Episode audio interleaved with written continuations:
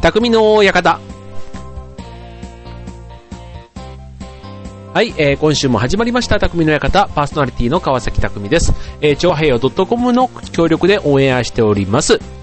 はい、えー、暦はもう12月、えー、師走の季節になりました。皆さんいかがお過ごしでしょうか？風邪とかインフルエンザはかかってませんか？はい、僕の周りもね、大人はね、いないですけど、子供はやっぱり結構かかっ、ね、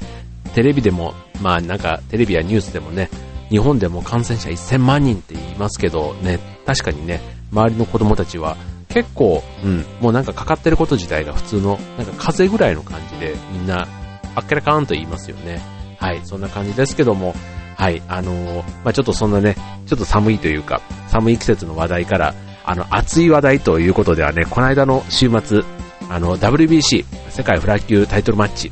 内藤大輔選手と亀田幸輝選手ということでね、こちら視聴率も最高視聴率は50%超えですかで平均で43%っていうね、もう今年の視聴率の中で最高視聴率だったらしいですね。あの、今年のね、最高視聴率、ランキングで言うと、これまで1位から4位が全部 WBC と言ってもね、あの、ボクシングではなくて野球の方、ワールドベースボールクラシックの、えー、ちょうど、えっ、ー、と、ね、決勝戦だった日本各戦とかね、なんか思い出すと、あの、結構熱戦が繰り広げられていましたけども、これらが大体ね、30%台後半からっていうところだったんですけども、まあ、今回のこのね、2人のタイトルマッチは43%ということでね、うん。なかなかね、ボクシングにね、日本国民がこう集中してみるっていうのも、ね、本当になんか、こう、一昔前で言うと、薬師寺達吉戦なんていうのはね、すごいそ、まさにそういうカードだったかなっていう気はしますけども、うん。そんなにこう、ボクシングを見ない人でも、やっぱりね、注目してたっていう意味ではね、まあなんか、すごく、うん、なんか、ね、また対照的な2人の対戦だったということもあって、結構素人目にもね、ファンがこう、ね、好き嫌いじゃないですけど、分かれてたような、そんな試合でしたけども、あの、まあ、試合の内容はね、もうあの、この番組で解説するまでもなく、もう皆さんいろんなところで見てらっしゃるかと思うんですけど、僕が個人的にね、すごい印象的だったのが、あの、両選手ともね、なんかすごく家族をね、あの、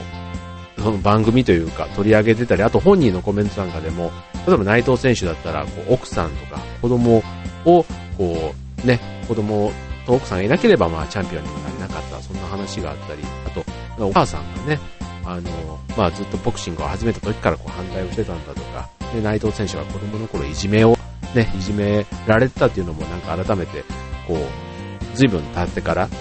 まあ本人が何かのインタビューの時に言ったコメントで、あ、自分の息子は昔いじめられてたんだ、みたいなことを知ったなんてね、なんかそういうちょっと親子のこう、会話というか絆みたいなところをね、触れる場面があったり、ね、亀田家っていうことで言ってもね、もう亀田三兄弟とあとお父さんの四郎さんね、うん、なんかすごくあの、家族の絆というか、ね、今回、コウキ選手、ね、チャンピオンベルトというか、あの、取りましたけども、うん一つ目、ね、これで2階級じゃないですか。で、一つ目は、音、ね、親父に。で、二つ目はお母さんにあ、なんか、そういうところもね、意外とすごいやんちゃぶりがね、もう、マスコミとかでは取り上げられてるけども、その家族ということに関してはね、なんかすごく今の、なんか日本で失われたものがすごくね、亀田家にはあるような気がして、うん。なんか、そんなところがね、個人的にすごく印象的でしたね。まあ、試合の内容ということではないんですけど、なんか人柄みたいなところがね、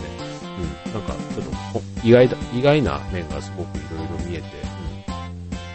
で、なんかあの、次男の大輝選手はね、なんかあの、幸輝選手、ね、お兄ちゃんだからね、お兄ちゃんお兄ちゃんって言ってるのもね、なんかその辺、あの、すごく、そういう意味では兄兄弟愛っていうんですかね、なんかそういうのとかね、こう親子愛というかね、そういうのがすごく亀田家っていうのは濃いなっていうまあ、熱いスポーツをやってるから、魂というか、ハートもすごく熱いんでしょうけど、うん、なんかそういうのがすごくちょっと見てて、絆の強さみたいな、そんなのをね、感じたのが、まあちょっと試合ということ以外での、うん、印象に残ったところでしたね。はい、ということで、えっ、ー、と、今日の匠の館ですけども、はい、えっ、ー、と、そんな、ちょっと絆というところをね、ちょっとテーマにね、今日はお送りしたいなと思います。で、そんな中からね、特にちょっと映画をね、映画の中でもいろんな絆をあの、テーマにした映画ってあったと思うんですけど、そんなのをね、ちょっとね、今日は2本ご紹介したいと思います。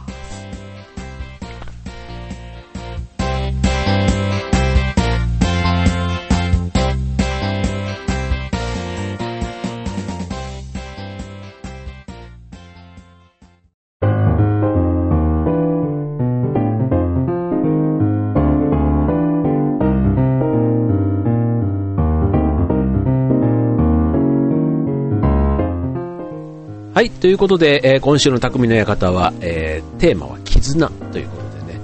はい、えー、亀田選手、内藤選手とその家族との絆なんていうのがね、すごく人間対人間、家族の絆なんていうのが印象的なところでしたけども、ね、あの、映画の世界でもね、結構いろんな絆を描いたものがありますけども、一つはあの動物との絆っていうのもね、結構ね、テーマとして取り上げてる映画って多いと思うんですよね。で、その中でもね、犬との、犬と人間のね、絆、そういう強い結びつきっていうところをね、描いた映画って過去にたくさんあったなと思うんですけどね、ちょっとそんなね、あのやっぱりね、今回、その、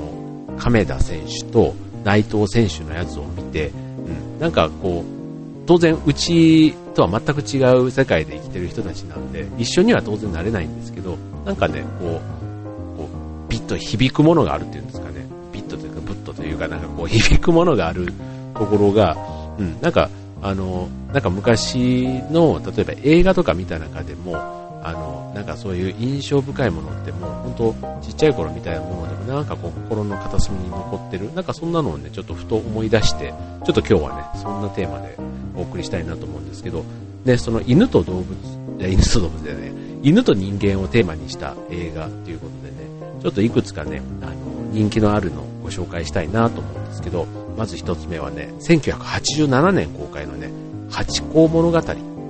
映画ってご存知ですか？あの、まあ、八甲ですよ。あの、渋谷の駅前に八甲像ってありますけども、あの、ご主人が亡くなっても、こうね、あの、同じようにね、ずっと帰りを待ち続ける、その、八の忠誠心なんかにね、心を打たれた方って多いかなと思うんですけども、この映画、あの、外国でもリメイクされるほど、ある意味こう、日本人のこう、待つ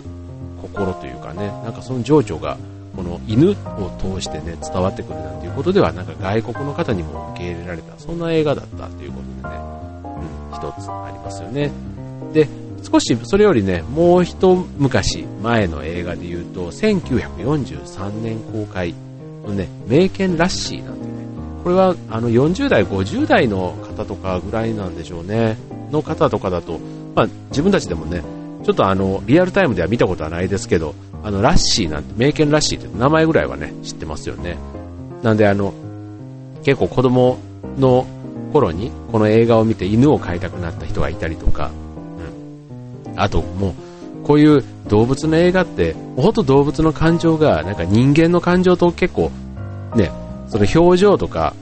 人間ほどこう、ね、出るわけじゃないんだけども、なんかその、ラッシーな優しさみたいなとことか、うん、あとはその人間と犬とのこの愛情の深さというか、なんかそういうのがね、なんかしみじみと伝わってくるのが、結構ね、まあ、子供の時に見た印象ですごくね、強い人なんて多いんじゃないかななんて思いますよね。で、あともう一つ。うん。これはね、もうね、人間と犬とのね、この絆の究極かなと思うんですけどね、1983年公開の南極物語。ね、あの太郎と二郎ですよ。太郎二郎。あの、ね、こう南極のね、もう、これはね、自分映画館では見てないんですけど、あのテレビでその後ね、何回もあの公開というか上映されてますから、うん、あの南極なんてね、多分あの一生行くことないんだと思いますけども、なんかそのね、壮大な風景もありつつも、すごい過酷な環境の中で、こう、犬たちがこう生きてたね、なんかそういうのをね、なんか小さい頃見ながらも、こう、なんか感動した覚えがありますよね、こう、なんか命の強さっていうか、ね、人間と犬って全然寿命も違えば、ね、やっぱり、こう、人間の方がなんとなくこう、まあ、強いというとまた変ですけど、ね、なんか体一つで生きてるわけじゃないじゃないですか、人間の場合は。でも犬はね、自分の体一つで、ね、あんな大自然の中で生きてるわけですから、生きてたわけですからね。なんかそんな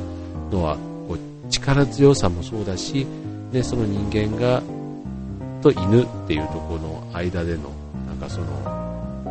結びつきっていうんですか、なんか交流がすごく綺麗に描かれてたなっていうのがね、自分今でもなんかすごい鮮明に、なんか一つ一つのシーンが蘇ってきますけども、はい、なんかあの、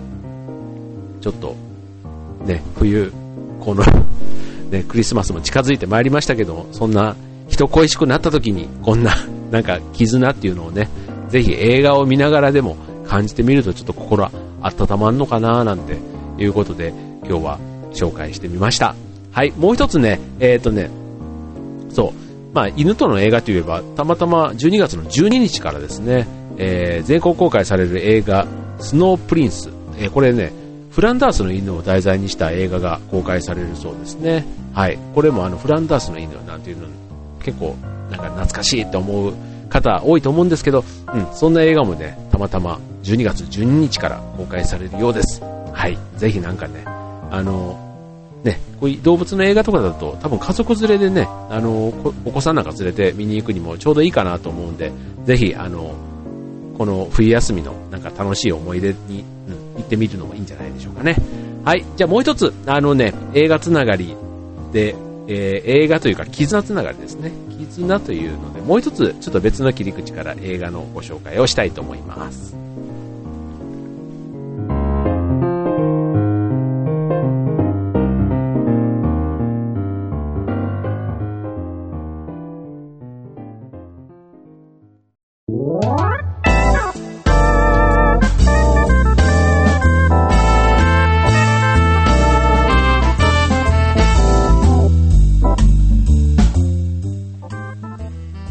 はい、ということで、えー、匠の館、えー、今日は絆ということでお送りしております。はい。でね、まあ、その中でもあの、ちょっと映画がね、あの、この冬にかけて公開されますので、そんなね、絆をテーマにした映画、たくさんね、えー、上映されます。えー、もう一つご紹介したいのは12月5日ですね、もうすぐです。12月5日から、えー、全国公開されるカール G さんの空飛ぶ家、ね、あの、CM でもよくやってますけども、あの、ピクサー映画の10本目の長編 CG アニメーション映画というので、あの、監督は、モンスターズインクも監督したあの、ピート・ドクターさんという方がね、監督で、あの、タイトル通り、老人が主人公というね、結構珍しいですよね。なので、あの、ね、主人公っていうと、こう、剣とかね、そういうのをこう振ったりするイメージの方が強いですけども、まあ、老人ということでは、杖をね、あの、ね、使うということで、まあそういうのをね、あの、主人公に置いて、ね、そうすると、やっぱり映画の構成自体も、なんか冒頭から回想シーンみたいなところがね、まず最初の10分間ぐらい続くそうで、そこがね、なかなか泣かせる、そんな映画になっているそうなんですね。はい。ぜひね、またこちらもあの、まあ、ディズニー映画なので、あの、お子さんとっていうところかなと思いつつ、うん、ちょっとね、なんかあの、ストーリーだけ聞いていると、もしかしたら、やっぱ大人がね、逆に見た方が、なんかこれからの、こう、ね、特に夫婦が、これからこんな形でありたいなとか、そういうのを考えるにはいい映画なんじゃないかな、なんていうふうに思いますよ。うん。ね、このおじいさんね、ね、こう、奥さんがね、亡くなって、あの、自分の家に、風船をくっつけて家ごと飛んでっちゃうっていうね、まあ、簡単に言うとそんなね、あの、絵柄、ポスターなんかからもそんな感じが出てますけど、うん、そういうものらしいんですよね。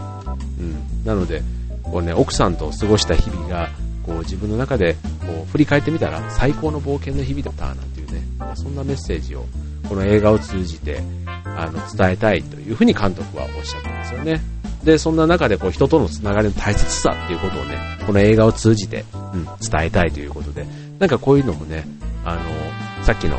動物と人っていうところもそうですし、こう人対人でも、そのね、あの、時間が経ってね、今回で言うと老人の立場から見た、そのね、長い時間を振り返ってみて、その絆のありがたみというか、絆の深さ、そういうのを感じるなんていうのは、またこれはね、ちょっとね、視点が違ってすごい深いなぁなんていうふうにもいますけども、はい、なんかね、いろんなね、こう、つながりとか、絆とか、家族の形とか、ね、友情、ね、なんかこういろんな、ね、なんか、複雑に絡まって、ね、ありますよね、こういうのって。うん。すごく、あの、ちょっとね、たまたま、あの、ボクシングの話から今日は言ってはいるものの、うん。なんかね、自分で考えてるよりは、こういう映画とか見て、なんか触れてるとね、それだけでも感受性ってすごく磨かれて、うん。なんかあんまりこう自分で悶々と考えるよりは、そういう、よくあの、若い人たちと一緒にいると、あの、自分の見た目が若くなるみたいな、そういうのってあるじゃないですか。それと一緒で、こういうあの、映画とか、今、今日はちょっと映画の紹介ばっかりしてますけど、で、ぜひね、これでちょっと興味の持った映画はね、足を運んで見てみる。見見たのに絶対ね、心がね、癒されて、あの、豊かになりますから。別にね、映画業界というか、別にあの何かあの、あの、うん、マージンというか、あのギャラをもらってるわけではないんですけど、うん、今日ね、今おすすめしたね、このカール G さんと、あとスノープリンス、うん、ぜひね、見れる方はぜひ2本とも見ていただけると、ね、いいんじゃないかな、というふうに思います。